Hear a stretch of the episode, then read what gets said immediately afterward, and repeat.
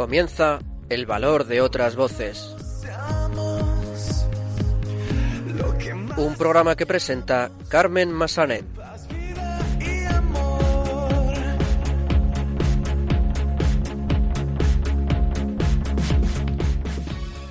Muy buenas tardes, bienvenidos a una nueva edición de El Valor de otras Voces, el programa de discapacidad de Radio María. Hoy en este estudio vuelven a estar con nosotros Ana de la Cruz y Carlos Barragán. Muy buenas tardes, Ana, Carlos.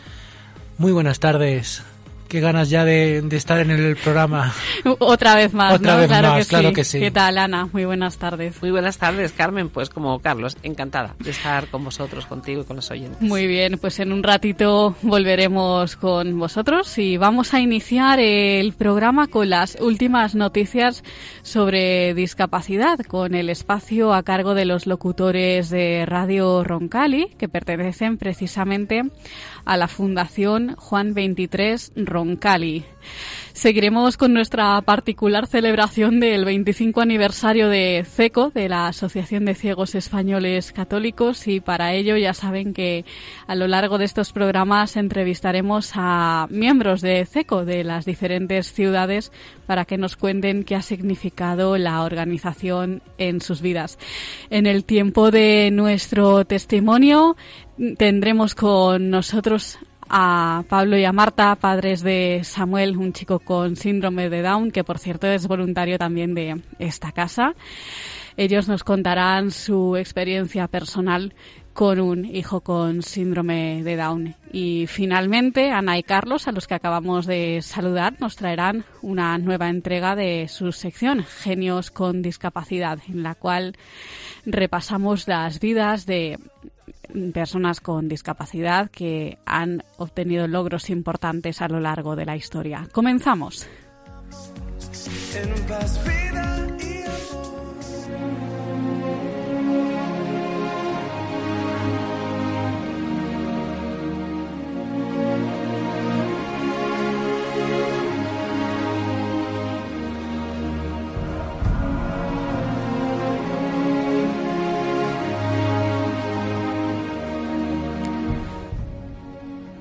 Pues como decíamos en el sumario, vamos a las últimas noticias sobre discapacidad. Espacio a cargo de los locutores de Radio Roncali que pertenecen, pertenecen precisamente a la Fundación Juan 23 Roncali. Muy buenas tardes. Buenas tardes, queridos radioyentes del valor de otras voces. Los locutores de Radio Roncali, la radio de la Fundación Juan 23 Roncali, os contamos este 18 de febrero las noticias de actualidad sobre discapacidad. Mi nombre es Daniel Olías y me acompañan mis compañeros. Víctor Ruiz. Muy buenas tardes, Víctor. Muy buenas tardes a todos. Buenas tardes, eh, David Soria. Buenas tardes. Y Santiago Hernández. Buenas tardes, radioyentes. Cuéntanos, Santi, ¿qué noticias nos puedes contar sobre discapacidad? La semana pasada se celebró la primera jornada internacional sobre discapacidad intelectual y salud mental. En ella se habló de un estudio realizado por la Organización de Plena Inclusión Castilla y León en el que se revela que una de cada tres personas con discapacidad intelectual, el 34% sufre alteraciones de la salud mental. Fue uno de los puntos centrales de una jornada que se, que se llevó a cabo en el Hospital Río Ortega de Valladolid, donde desde 2016 se desarrolla un programa pionero para el tratamiento integral de la salud de las personas con discapacidad intelectual, que permite la atención individualizada acorde a las patologías de cada una. La salud mental es una faceta más de la existencia sanitaria y el colectivo de personas con discapacidad intelectual y requiere de una atención determinada, adaptada a cada circunstancia personal. Muchas gracias chicos. Y a continuación, una noticia muy favorable para las personas con discapacidad intelectual. Pues sí, Dani, Televisión Española se compromete a la inclusión laboral de personas con discapacidad intelectual. ¿Ah, sí? Sí, El convenio de colaboración servirá para realizar un programa de prácticas curriculares dentro del curso Formación para la Inclusión Laboral de Jóvenes con Discapacidad intelectual desarrollado en colaboración con la Universidad Autónoma de Madrid. El objetivo primordial del practicum es cons- conseguir una formación del alumno en el entorno laboral en el que se realicen las prácticas. Y ahora una noticia para este verano, que quiero que llegue ya el verano. os informamos que Benidorm será la capital mundial de la sordoceguera. La ciudad alicantina de Benidorm acogerá del 20 al 27 de junio dos encuentros cruciales para las casi 3 millones de personas sordociegas de todo el mundo. Será la quinta Asamblea General de la Federación Mundial de, Sor- de Sordociegos y la once Conferencia Mundial de Helen Keller, que permitirán a sordociegos de todo el mundo compartir experiencias y prioridades políticas y de incidencia. Bajo el lema Nuestra voz, nuestros derechos, lideramos el camino, la conferencia abordará a través de cinco sesiones plenarias y 45 paneles y espacios de trabajo y debate, temas como los derechos humanos, la igualdad de oportunidades o la consecución de más recursos para la atención de sus principales necesidades y demandas. Muchas gracias. Hablemos sobre la jubilación de las personas con discapacidad. El Supremo fija en 45% el mínimo de discapacidad para jubilación anticipada. El Tribunal Supremo ha aceptado que quienes padezcan un mínimo del 45% en su grado de discapacidad podrán acceder a la jubilación anticipada, siempre que la valoración de su carencia no haya variado durante un tiempo suficiente, debido a que se les podrá aplicar el decreto que así fija la ley. Este decreto afecta a las personas que padezcan una discapacidad en relación con las siguientes enfermedades. Discapacidad intelectual, ante retraso mental, parálisis cerebral, síndrome de Down, síndrome de Pader-Willy, síndrome X frágil, osteogénesis imperfecta, acondroplasia, fibrosis quística, enfermedad de Williams, trastornos del espectro autista, anomalías congénitas secundarias a ta- talidomida, secuelas de polio o síndrome prospolio. El decreto citado establece unos baremos que algunas de estas personas no podían cumplir, aunque por la naturaleza de su enfermedad, esta se hallará presente an- antes de la entrada en vigor de la norma. El año 2017 fue el año de la transformación digital. ¿Qué nos puedes contar sobre ello, Santi? Conectados por la acces- accesibilidad es una comunidad de entidades que usa la tecnología para aumentar la autonomía de las personas con discapacidad. La comunidad es una iniciativa de Fundación Vodafone España. La principal tecnología que usa la comunidad es la aplicación Me Facilita, que sirve para crear y compartir apoyos que ayudan a realizar tareas a las personas con discapacidad intelectual. 2017 fue el año de, de la transformación digital, ya que la comunidad se volcó en la realización de, 20 de 21 proyectos con el objetivo de innovar las formas de hacer que las, de las organizaciones que apoyen a estas personas. Los proyectos han aumentado la accesibilidad cognitiva en ámbitos tan diversos como el empleo, la educación, la moda, la salud, el deporte, la cultura el turismo, la alimentación o los huertos urbanos. Muy bien, compañeros. ¿Quién me cuenta qué es la pandilla de On Followers? La pandilla de On Follower es la serie animada de la Fundación 11 que ha querido dedicar un capítulo a ridiculizar y solidarizarse con quienes no saben relacionarse con las personas con discapacidad. Tras el éxito de la primera temporada estrenada en junio de 2016, Fundación 11 vuelve a insistir en este formato para visibilizar y tratar de normalizar el día a día de las personas con discapacidad, retratadas en una pandilla de amigos que se enfrentan a situaciones cotidianas y que resolverán con mucho sentido del humor. Gracias, chicos. Más noticias sobre tecnología. ¿Cuál ha sido el nuevo proyecto sobre tecnología de Telefónica? Pues Llámame. sí, compañero, Telefónica ha creado una aplicación para personas con discapacidad auditiva. Las personas con problemas auditivos se enfrentan a diario a numerosos problemas que los ponen al límite y que les afectan a su desarrollo perso- personal y profesional. Para eliminar barreras y facilitar su inclusión en el ámbito académico, Telefónica presenta su app Que reconoce la voz en varios idiomas y permite a los alumnos recibir el contenido que dicen los profesores con subtítulos.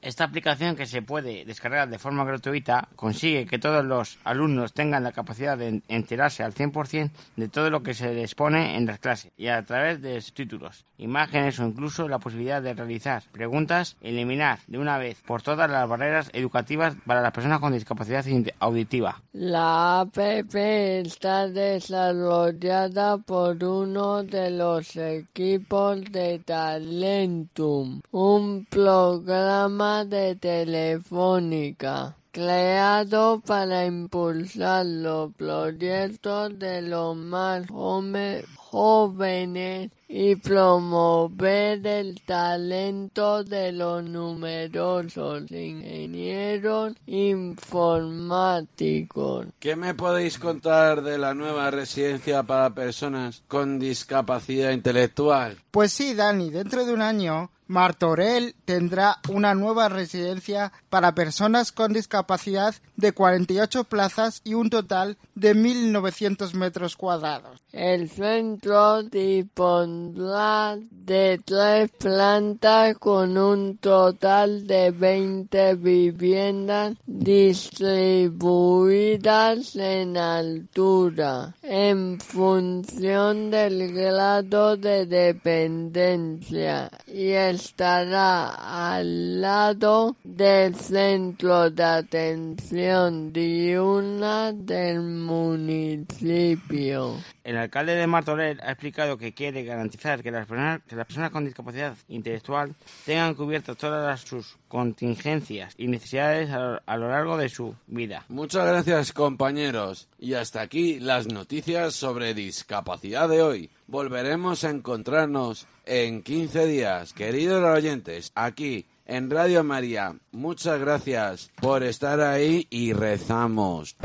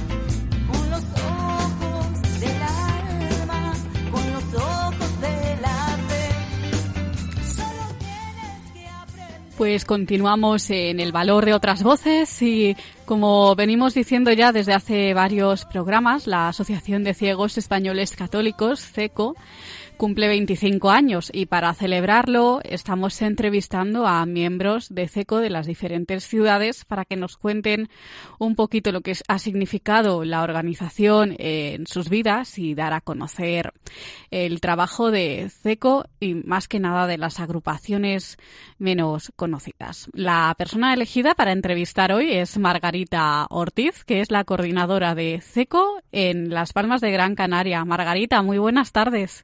Buenas tardes. ¿Cómo estás? Pues bien. Nos alegramos muchísimo. Eso, ya estoy mucho mejor.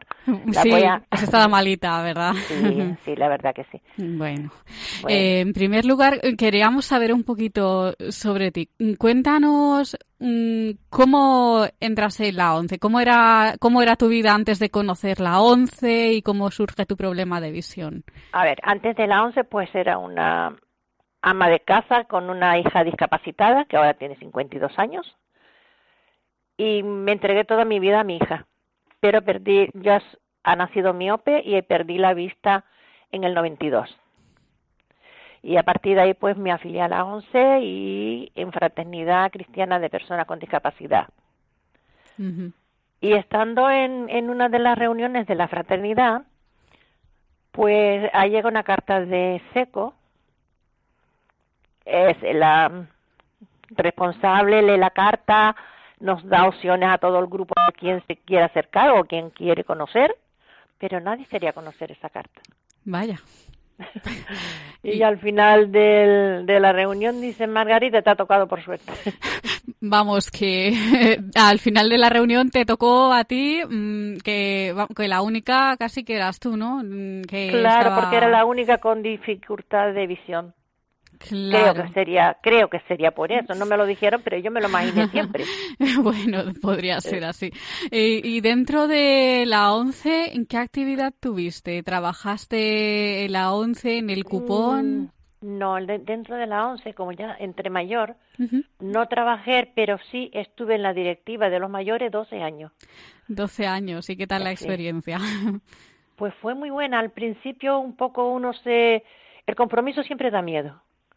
Pero mm, había buenos compañeros y me ayudaron a, a superar. Y la verdad que ya después cuando lo tuve que dejar por la edad y porque había que entrar otros nuevos, digo, pues cuando mejor estoy, cuando más sabe, me tengo, o, o- o más sé, me tengo que ir. claro, siempre Pero pasa. Fue una ¿no? experiencia muy buena. Y aprendiste Sí. mucho, ¿no? Entiendo. Aprendí mucho, sobre todo también a conocer lo que es la ONCE, Que no la conocía. Así que tu segunda casa, ¿no? Prácticamente, ¿no? Por Siempre decir. lo digo, mi segunda casa, la ONCE. eh, yo digo espiritualmente la frate, pero económicamente la ONCE. claro. Eh, claro, eh, l- la Frater fue entonces mm, la que te llevó a, a CECO, ¿no? La carta que me comentas. Sí, sí, sí. De hecho, cuando eh, el año pasado que vino a visitarnos mm, El presidente, el sí. grupo, Ujú. Pues claro, los que estábamos, habíamos tres personas pa- acompañándola a él, pero ninguno veíamos como para explicarle la catedral y todas las demás cosas, ¿no? Que es un poquito lo que pudimos. Y entonces yo invité a dos compañeras de la FATE y nos acompañaron. Ajá. Hicieron de anfitriona ese día de, de acompañarnos y de estar con nosotros. Ujú, Muy o sea bien. que la FATE sabe muy bien que yo estoy en los dos sitios. Claro. En uno y eh, en otro. ujú, Claro que sí. ¿Y eh, la Frater, has tenido algún cargo tú? En la FRATE soy misionera de difusión, 12 años también llevo ya. 12 años, ni más ni Y menos. no sé si es porque a lo mejor eh, también estoy en Pastoral de la Salud, que es la, lo que lleva misionera de difusión, que es difundir. Y entonces, pues, tampoco me han querido ca- cambiar o trasladar de esa, de esa área de Pastoral de la Salud. Claro. Y bueno, también me siento bien, ¿eh? Bien, Dicho de, dicho de paso, también yo me siento bien. ¿Y de qué forma dirías que te han ayudado tanto CECO como Frater, en este caso, en tu vida? ¿Qué han significado para ti? Ya lo digo frate como espiritualmente, pero luego llega mm, mm, seco y seco pone uno como un poco más de interés porque tenemos muchos compañeros que, que son deficientes visuales y que que no se ocupan de Dios, que no quieren saber. Y por mucho que le digamos, mira que hay mucha gente en la, en la once que van a jugar y que van a, a pasarse el rato, y no hay forma de poderles convencer, ¿eh? No hay forma Tenemos de... un grupito de siete personas ahora mismo. Habían nueve, pero dos han tenido que darse de baja por salud. Pero nos cuesta a lo mejor dos años para conseguir una persona.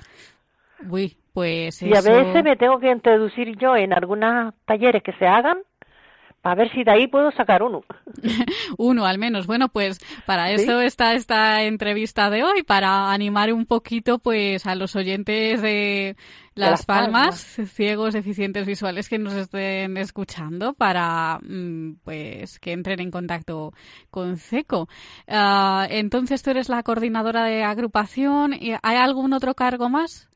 Sí, está la animadora La Fe, que además, eh, como el señor obispo no tiene sacerdotes, nos han dado a Rosa Tita, que es estudiante de teología. Efectivamente que hablamos hace algunas temporadas con ella, la primera temporada, sí, sí, claro, la primera estudiante ciega de teología, que me acuerdo perfectamente yo, sí, sí.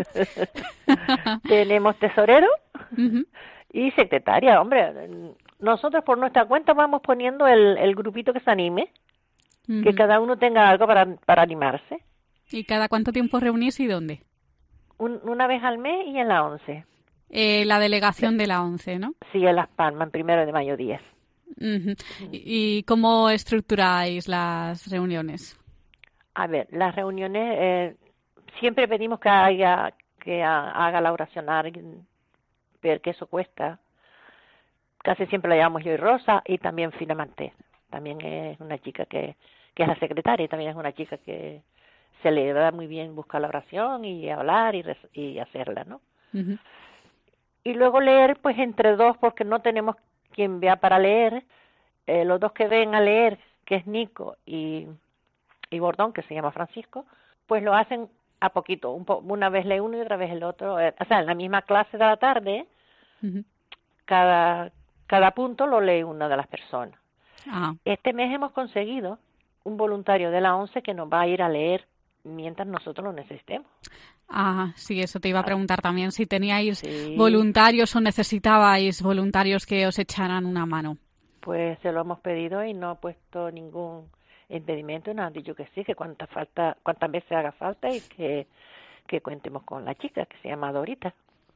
Pues muy bien. De, de momento la tenemos así y luego pues si ella le gusta y va mirando y va, parece que salió muy contenta porque solo ha estado una vez, pero nos dio a entender que estaba muy contenta y que se sentía muy bien con nosotros y que cada vez que tuviera que, la, que leer o cualquier cosa para ayudarnos que la llamaran. Bueno, ¿y qué le dirías a esa gente, estos oyentes que nos estén escuchando para que se terminen de animar a entrar a CECO? Mándales, mándales un mensajito. Bueno, yo les, les enviaría que vamos a hablar de Jesús y de nuestras vidas, porque lo que vamos a, a trabajar cada vez que vamos es nuestra propia vida a veces, porque estamos leyendo el, el Evangelio, claro que sí, pero ¿y quién no nos dice que el Evangelio cada día está en nuestra vida? En el vecino, en tu hijo, en tu hermano, en tu padre, en ti mismo. Eh, Yo creo que es algo que es para nosotros mismos el valor. Claro. Es lo que yo les diría. El valor es para nosotros mismos y poder ayudar al que está al lado.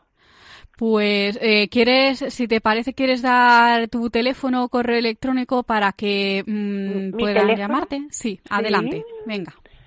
En mi- Es 928 68 03 21 ¿Otra vez? y 928 68 03 21 Sí. Y mi nombre Margarita Ortiz. Con eso es, es suficiente. Eso es suficiente, sí. Eso es suficiente, pero claro, si lo quieren mandar por... Bueno, no, En mejor por cualquier caso, sí. Ah, otra, sí, Dime, sí, dime. otra cosa. Que siempre que llamen, aunque yo no esté, que dejen qué persona es, Solamente el nombre de la persona que yo le llamo. Y el teléfono, claro, para que les puedas llamar, por Eh, supuesto. Hombre, claro, si me, si me deja el mensaje, el teléfono queda. Claro, perfecto. Pues Margarita Ortiz, coordinadora de CECO en Las Palmas de Gran Canaria, de CECO, de la Asociación de Ciegos Españoles Católicos, muchísimas gracias por ayudarnos a conocer un poquito más el trabajo de tu agrupación. Ha sido un placer. Y gracias a Seco por darnos a nosotros también a conocerlo. Claro que sí. Un, un abrazo muy fuerte. Cuídate. Adiós. Hasta adiós. luego. Solo tienes que aprender a ver lo que no se ve. Están escuchando en Radio María El Valor de otras Voces con Carmen Massanet.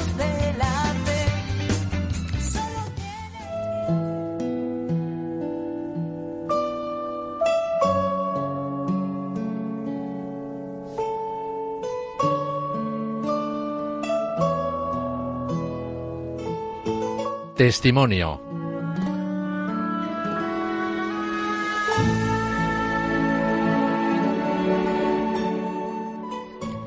Pues vamos ahora a escuchar el testimonio de Pablo y de Marta, padres de Samuel, un chico de 19 años que tiene síndrome de Down, que por cierto Samuel es voluntario también de esta emisora. Hoy sus padres están aquí para contarnos su experiencia personal con un hijo con síndrome de Down. Muy buenas tardes, Pablo, Marta. Hola, Hola, buenas tardes, Carmen. Nos alegramos de teneros en el programa. Bueno, en primer lugar, eh, contaros un poco sobre vosotros, a qué os dedicáis. A ver, Marta, empezamos por ti. Bueno, yo soy trabajadora social y trabajo en un centro de atención primaria. En Madrid, claro. En Madrid, sí. ¿Y Pablo? Sí, sí. Hola, buenas tardes. mira, eh, soy, eh, yo soy Pablo y eh, trabajo en un laboratorio del Ministerio de Economía. Soy químico y funcionario. Ujú. Muy bien. Eh, bueno, ¿cuándo, ¿cuándo os dais cuenta de que algo no va bien en Samuel? Te- ¿Cuándo te das cuenta tú, Marta, por ejemplo? Bueno, el, el Samuel, el embarazo fue muy bueno, no sabíamos nada y además eh, eh, fue bueno, fue realmente muy, muy bueno. No tuve molestias y lo disfruté mucho porque tuvimos un aborto previo a Samuel. Y claro, cuando volví a quedarme, bueno, nos volvimos a quedar embarazados, pues se rezó mucho por este niño, por este embarazo, porque claro, había un poco de, miedo, aunque está todo en manos de Dios, porque si pasaba lo mismo. Entonces todo iba fenomenal, eh, un embarazo, lo único que yo mm, pues no, no dilato, y entonces se tuvo que programar una cesárea porque no ya era el tiempo y se veía que las contracciones que tenía pero no dilataba. Entonces programamos, nos programaron la cesárea el- y bueno, pues ya fuimos eh, con todo el mundo, toda la iglesia, todos nuestros hermanos rezando por ese parto, pues felices, deseando de ver a, a nuestro hijo, y porque todo iba fenomenal. Entonces ya cuando me empezaron a mí a preparar para el parto, para bajar a quirófano, que me estaba esperando ya el ginecólogo y todo, para me empiezan a poner la oxitocina y en el momento que el monitor ven las primeras contracciones, la enfermera se empieza a poner muy nerviosa, muy nerviosa, empieza a llamar a otras. eh, yo en ese en ese momento pues empecé a sentir un poco de, nervios, ¿no? Y ¿qué pasa?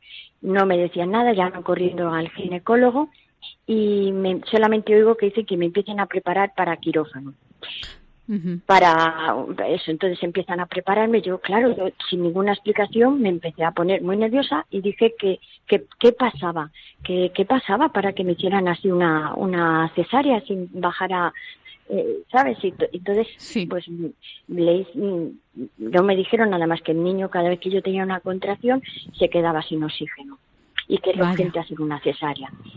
Yo en ese momento estábamos los dos. Yo le dije que quería alguna información médica antes de así de empezar ya para dormirme y todo. Entonces fue cuando vino el ginecólogo y me explicó efectivamente que yo cada vez que tenía una contracción el niño se quedaba sin oxígeno y que era muy peligroso, que había que hacer inmediatamente la cesárea. Entonces, claro, yo mi imaginación en esos momentos, pues empecé a pensar que todas las contracciones que yo había tenido previas, pues habían provocado una, una falta de oxígeno en el niño y que el niño pues ya venía mal, ¿sabes? Pensé que venía con parálisis. Ajá. En ese momento, como mi estado era tan, todo estaba tan alterado, me hicieron cesárea con, pues totalmente ya dormida, no fue epidural. Y claro, pues ya mm, bajé a quirófano rezando, rezando, y ahí ya Pablo es cuando él le dan, bueno, él ya os explicará, porque yo ya me quedé dormida, solamente tuve una, una baja de tensión en quirófano, no fue, no me quedé allí, pues porque no era el momento que el Señor tenía para mí. Y ya pues Pablo es el que recibe la noticia. Te dieron claro. a ti la noticia, Pablo, entonces. Sí, efectivamente. A mí estaba esperando en la sala, en la sala, me hicieron pasar más bien un poco, un poco serio y entonces me enseñaron a Samuel que estaba hermosísimo. Ahí le tenían debajo, le habían vestido y le tenían debajo de una, de unos infrarrojos, todavía me acuerdo, y me dijo el médico que era compatible con síndrome de Down.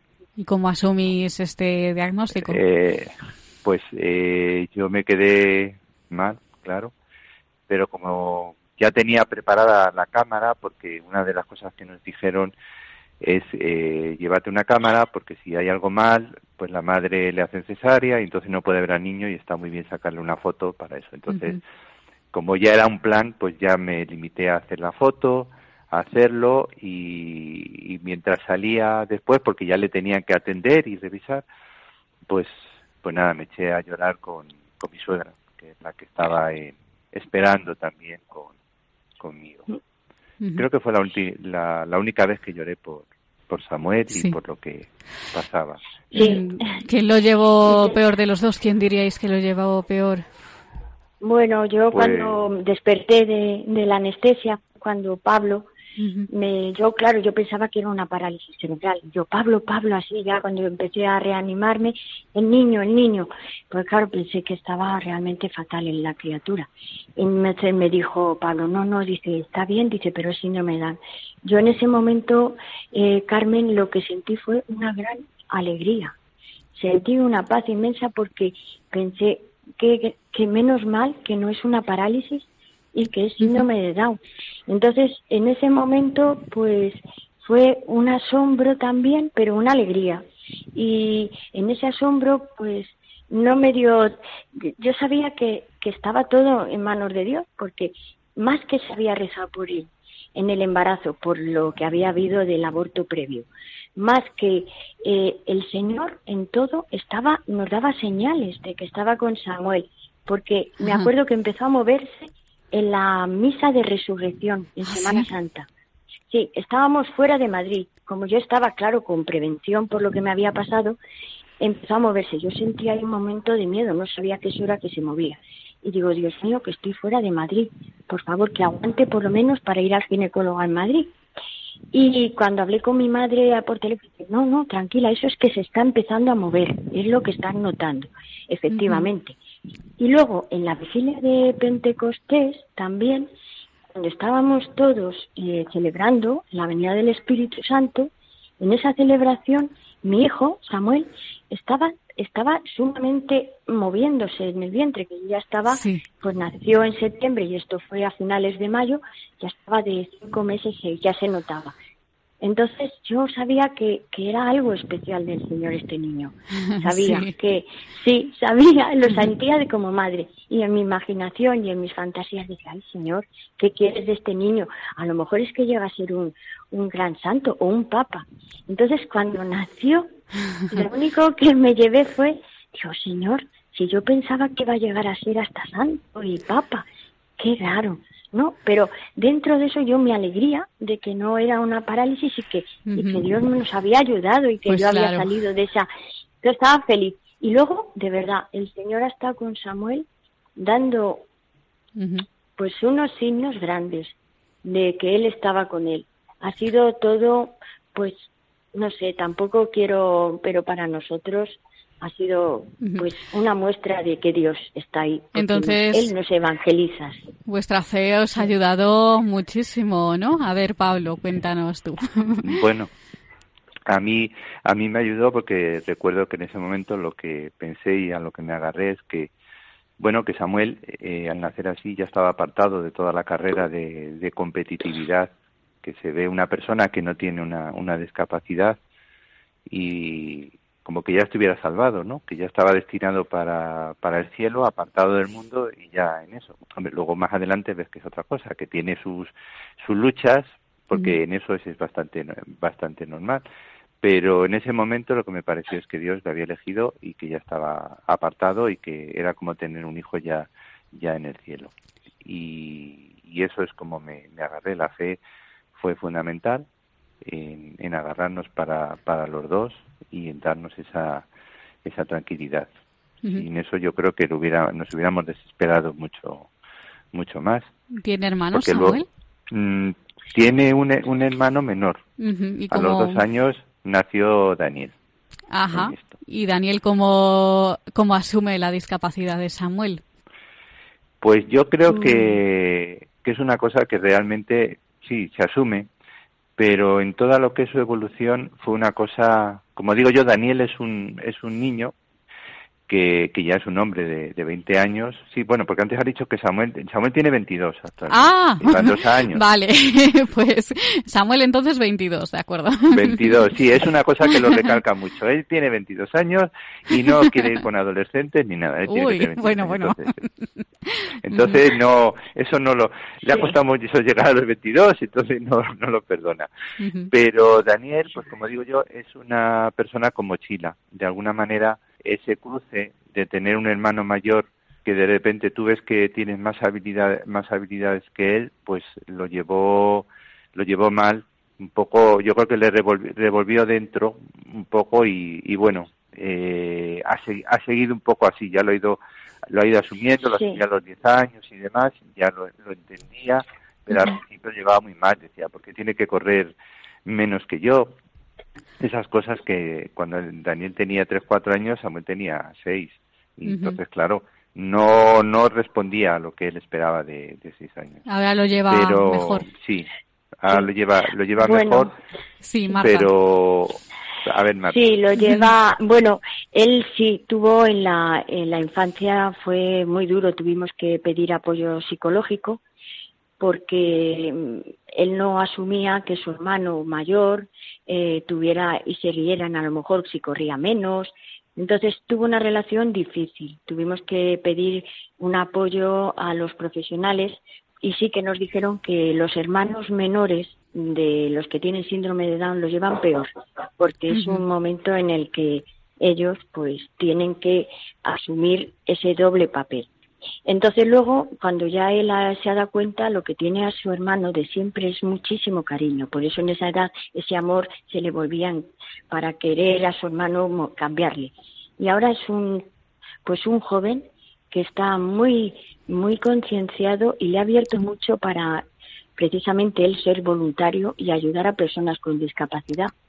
Él está estudiando fuera y está metido en todo lo del voluntariado. Ah, muy Incluso bien. nos ha dicho que esta semana iba a ir a la asociación Síndrome de Down, de donde está él, en Jaén, para ayudar a personas, porque él tiene esta experiencia. Entonces, fue una época mala, pero luego, una vez que él va superado, para él como persona ha sido una gran maduración y una gran sensibilidad para personas que tienen dificultades, no solamente mentales, sino de todas. Le ha creado pues esa gran sensibilidad y, aceptación. Entonces, estamos pues muy felices. Lo hemos pasado muy duro porque nos juntamos con los dos con necesidades realmente de, apoyo de psicólogos porque pero luego nos est- estamos viendo los frutos y Daniel pues está muy concienciado ahora. Qué bien. Y muy bien, estamos que realmente Samuel lo está pasando mal porque ahora está fuera, su hermano, y no tiene Sí. ese apoyo, claro. sí. Claro. ¿Cómo sería un día a día en la vida de Samuel? Un día normal. Bueno, pues eh, un día normal, eh, eh, quizá tienes que tener siempre con los hijos cuando tienen una pequeña dis- discapacidad y una de eso, pues un poco más de, de, de, pues de apoyo a ellos, pero es como todos los hijos, ¿no? ¿Eh? Pues a lo mejor en vez de ser más autónomo como un chico de 22, pues tienes que tener pues que saber si ya ha llegado a su centro, ya saber si ha llegado a Radio María cuando va por la mañana ¿eh? y estar un poco más pendiente de sus pasos del día a día. Por lo menos yo como madre estar más pendiente. Eh, pues sí, te da a lo mejor más trabajo un poco físico de estar más pendiente, pero luego pues tienes una gran compensación. Que Yo por lo Samuel, menos lo veo así. Marta, ¿cómo? eh, porque la agenda de Samuel es muy ajetreada, ¿no? Porque tengo entendido que juega al fútbol, eh, él ahora mismo está también preparando alguna oposición, ¿verdad? Y es voluntario de Sí. esta casa también, que Sí. es una forma de colaborar. ¿Y qué oposición está preparando Samuel? Pues está preparando las oposiciones para personas con discapacidad intelectual del Estado para, pues, eh, mm, ¿cómo lo llaman esto? Para, mm, para servicios, es decir, para distintos organismos oficiales, bibliotecas, eh, como tipo conserje o auxiliar de, de servicios pues administrativos, ¿sabes? Entonces él está muy concienciado estudiando dentro de lo que es una oposición, que es para toda España, y será pues difícil, pero él está muy muy contento de estar estudiando y luego por supuesto tiene una vida social muy activa. Eh, no- eh, nosotros claro somos un poco secretarios porque hay veces que hay que llevarle fuera a sitios lejos y, y bueno a Radio María él se maneja fenomenal Ajá. en toda la red de transporte público de la comunidad, cercanías, autobuses, metro, pero claro, si es una, un horario un sitio que no hay un medio de comunicación bueno, pues tenemos que llevarle el coche o no le da tiempo a llegar y su padre la verdad que siempre hace, siempre ha sido su segundo trabajo taxista para Samuel. Taxista para Sí, es verdad. bueno, pues, bueno, Y eso para, corrimos, sí. pues para finalizar nos gustaría que les mandarais un mensaje de esperanza a esas familias que están en una situación similar a la vuestra, pues para mm, ayudarles un poquito a salir adelante. A ver, Pablo, tú mismo, tú primero. Bueno, yo lo, que quería decir es, como he dicho antes, solo he llorado con Samuel esa vez y todo lo demás han sido han sido alegrías. Es más, las alegrías, la felicidad que, traen es- este, estas estas personas que, que, la- que las dificultades y la familia se ve pues muy muy enriquecida, muy esperanzada y vas viendo cómo van avanzando día a día y aprecias mucho más ese avance que si no tuvieran esa esa dificultad, pero sobre todo tienen un corazón de oro que, que mucha falta hace en este en este mundo. Marta. Pues ya aparte de lo que ha dicho Pablo, decir que cuando te da la noticia, por supuesto, te, se te estremece por dentro como padres, pero que no nos quedemos ahí, sino que mm, vivamos todo sabiendo que hay una oportunidad grande para nuestros hijos que son realmente personas excepcionales y que estemos observando que nos van a dar más alegrías que preocupaciones. Eso sí, que a lo mejor tienes más trabajo de taxista, pero vale la pena. Dan mucho que no nos quedemos con ese impacto, que miremos siempre y estemos abiertos para ver todo lo que van a llegar y ver ese camino tan bonito que tienen en la vida y que realmente es con la ayuda de Dios siempre, claro. Siempre, claro. Pues acabamos de escuchar el testimonio de Pablo y de Marta, padres de Samuel, de 22 años, ahora sí, eh, con, eh, un chico con síndrome de Down que nos han contado pues su experiencia personal. Muchas gracias, Pablo. Bueno.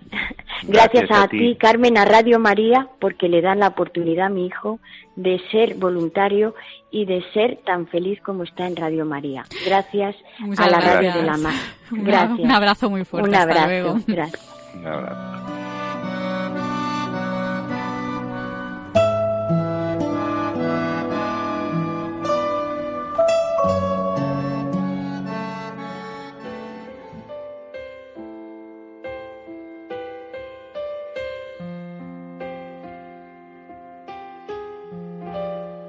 Genios con discapacidad.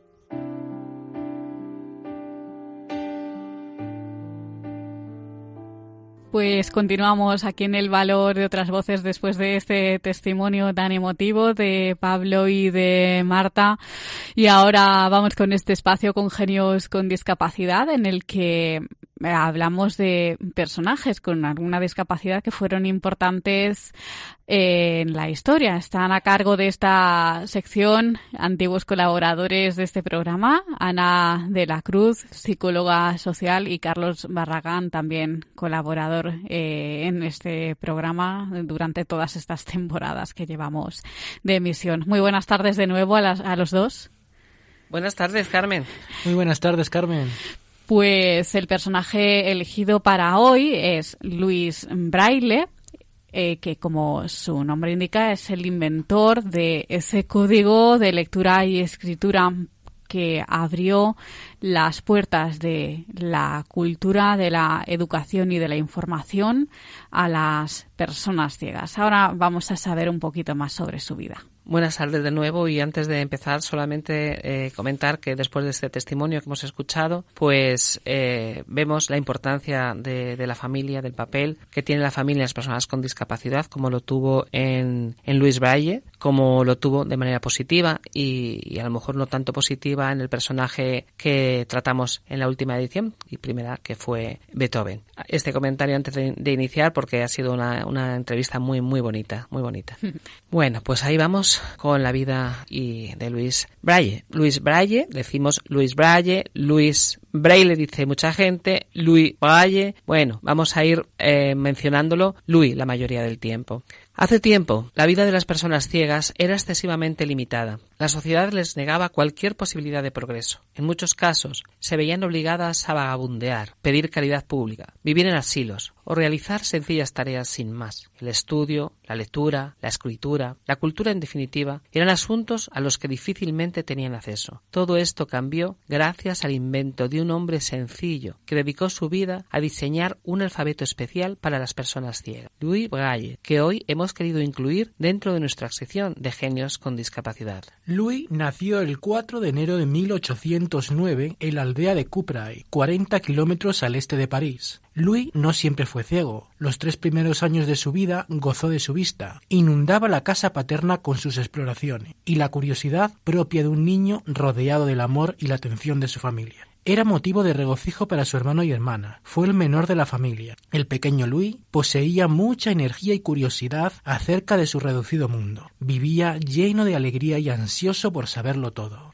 Louis trajo a su padre y a su madre un rayo de luz, pues llegaba la vida cuando su madre, Monique, cumplía 41 años y su padre, Simón René, 44. El día de su nacimiento, Simón declaró con orgullo que el chico sería su apoyo y compañía en la vejez. Su padre era talabartero, trabajaba el cuero y era el fabricante de arneses en la aldea. El suyo era un oficio calificado de gran demanda en aquellos tiempos, en que el transporte principalmente era a caballo. Aunque no existen registros exactos de cómo Louis quedó ciego, ni siquiera la fecha exacta de este suceso, que se supone fue en 1812, con apenas tres años. La historia se construyó en base a relatos de diversas personas allegadas a la familia, y cuentan que se escuchó un grito desde el taller de trabajo, cuando acudieron a socorrer al niño, le vieron llorando con la cara bañada en sangre, producto de un corte, con una herramienta punzante que el padre utilizaba para su tarea. Los padres hicieron todo lo posible para ayudarle e intentaron curas de todo tipo, pero aún así perdió la visión del ojo derecho. Pensemos que por aquella época la medicina aún no conocía las causas de las infecciones. El ojo del, niño día a día empeoraba, inflamándose e inclusive invadiendo el otro ojo, por lo que con el tiempo el pequeño perdió la visión total.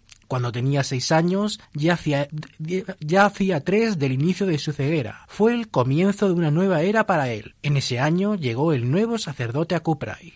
La primera tarea del abad fue visitar a las familias de su parroquia. Muy pronto conoció a Luis, y a las pocas semanas el niño y el clérigo habían creado los cimientos de una sencilla amistad y camaradería. El sacerdote se sentaba en verano en el jardín o en la casa parroquial en épocas de invierno, y allí le enseñaba a Luis, le contaba relatos bíblicos, le enseñó a reconocer los perfumes, la textura de las flores y los sonidos emitidos por los diferentes pájaros y animales. Le hablaba acerca de las estaciones del año y del cambiante patrón del día. Louis escuchaba con fascinación y asombro. Comenzó a reconocer los olores, los cantos de los pájaros al alba y a sentir avanzar el frío nocturno antes del ocaso. A medida que su amistad se fortalecía, el abad también infundía en Louis una profunda fe religiosa que le acompañaría toda la vida. El joven Louis acude primero a la escuela del pueblo. Tiene muy buena memoria y una inteligencia muy viva. La unión de ambos factores le permite aprender rápidamente. Lejos de ser un alumno pasivo, participa activamente en los trabajos con sus compañeros. Su padre le enseña a leer componiendo las letras corrientes con clavos colocados sobre una plancha. Pero el maestro de Kubray estima que este alumno merece recibir la enseñanza especializada que se imparte en París, en la institución real para ciegos. Ingresa en ella a los 10 años. Valentín Huy, fundador de la escuela, desarrolló una técnica para imprimir libros destinados a personas ciegas. Un papel grueso prensado por tipos especiales de plomo para hacer letras en relieve, es decir, letras que se elevaban de la superficie de la página y que podían sentirse al contacto con los dedos. Pero este método era poco eficaz, principalmente por el excesivo tamaño y lo complejo de su producción. Cada letra se debía colocar individualmente en su posición. Cada pieza de papel humedecido se colocaba en la prensa y se imprimía. Llevaba varias semanas hacer copias de una sola página. Por esta razón, no es sorprendente el hecho de que en muchos años Valentín Huy hubiera producido solamente unos cuantos libros y folletos. Los libros eran grandes e incómodos. Cada página estaba compuesta de dos piezas de papel pegadas de manera que las letras en relieve se enfrentaran por su cara externa. Louis tuvo que admitir que después de la excitación ocasionada por la sensación inicial de tocar con sus dedos aquellas letras en relieve, siguió un sentimiento de frustración. Leer resultaba algo demasiado lento. Se debía seguir cada letra con los dedos y luego era necesario tenerla presente mientras se pasaba la siguiente y recordarlas todas en secuencia hasta que los dedos recorrían la palabra entera. Era muy fácil olvidar las primeras letras cuando ya se llegaba al final de la palabra y aunque Louis progresaba considerablemente era difícil apreciar las formas de las letras. En una ocasión, el capitán de del ejército de Luis XVIII, llamado Charles Barbier, acudió a la escuela para ciegos con el fin de presentar un sistema de escritura, usando solamente rayas y puntos en relieve. Su aplicación sería para el envío de órdenes en la oscuridad entre los soldados, por lo que se llamaba escritura nocturna. El sistema no usaba letras individuales para formar el mensaje, sino que transmitía sonidos completos, lo que se conocía como sonografía. El uso de puntos y rayas era muy novedoso, por lo que el director aceptó que los alumnos lo probasen un tiempo para conocer los resultados.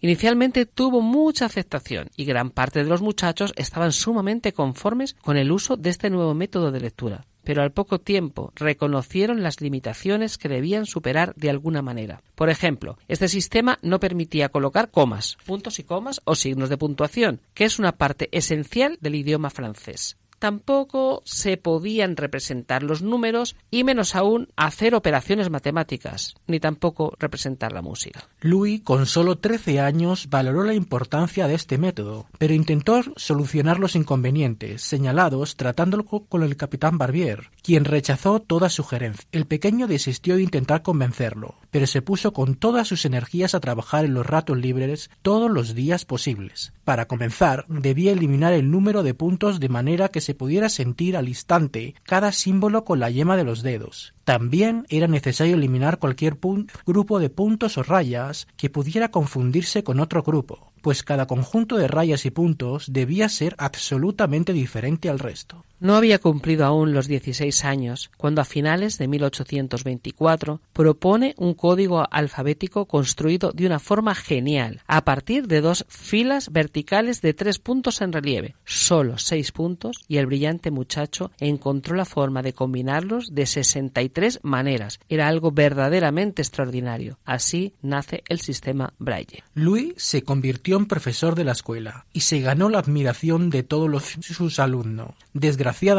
no vivió lo bastante para ver cómo su sistema se adoptaba en todo el mundo. Enfermó de tuberculosis. Murió el 6 de enero de 1852, a los 43 años, con el pesar de que probablemente su revolucionario invento desaparecería con él. No se cumplieron los malos presagios del pedagogo francés, ya que eran muchos los que habían descubierto la eficacia de su método. En 1860, el sistema braille se introdujo en la Escuela para Ciegos de San Luis, Estados Unidos. La gran aportación de Louis Braille a la educación y a la calidad de vida de la población con limitaciones visuales fue finalmente reconocida en su país. En 1952, cuando se cumplía el centenario de su muerte, su cuerpo fue trasladado al Panteón parisino donde reposan los restos de los héroes nacionales. Sus manos permanecieron enterradas en Coubray, el pequeño pueblo francés que le vio nacer, como un símbolo al sistema de lectura táctil que él inventó. En 1955, la UNESCO declara el sistema braille como el lenguaje escri-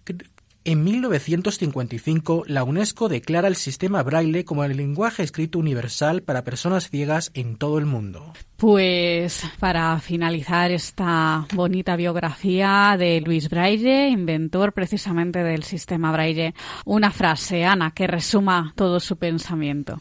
No deseamos estar alejados del mundo solo porque no podemos ver. Queremos estudiar y trabajar igual que los demás. Y no ser ignorantes, ni ser objeto de piedad. Haré todo lo que esté en mis manos para obtener la dignidad mediante el saber.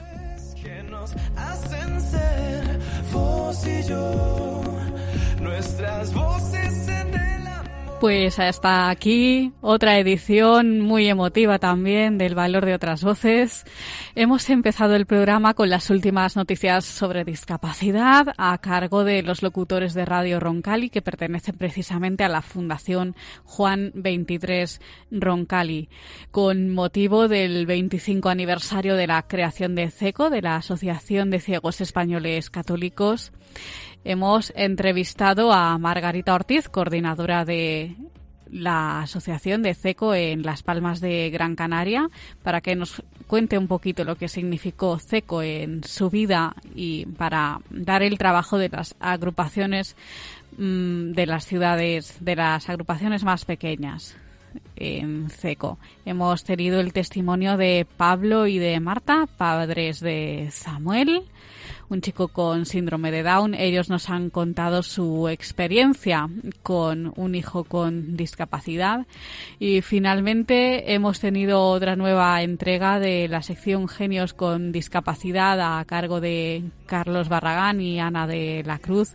Y en esta ocasión el personaje elegido para conocer algo más sobre su vida ha sido Luis Braille, inventor precisamente del sistema Braille. Les recordamos ahora nuestras formas de contacto. Por un lado tenemos el correo electrónico que es el siguiente, el valor de otras voces arroba radiomaria.es y por otro lado tenemos el contestador, el teléfono es el 91153 8570. Repetimos, 91153 8570. Ana, Carlos, muchísimas gracias por estar aquí otra vez.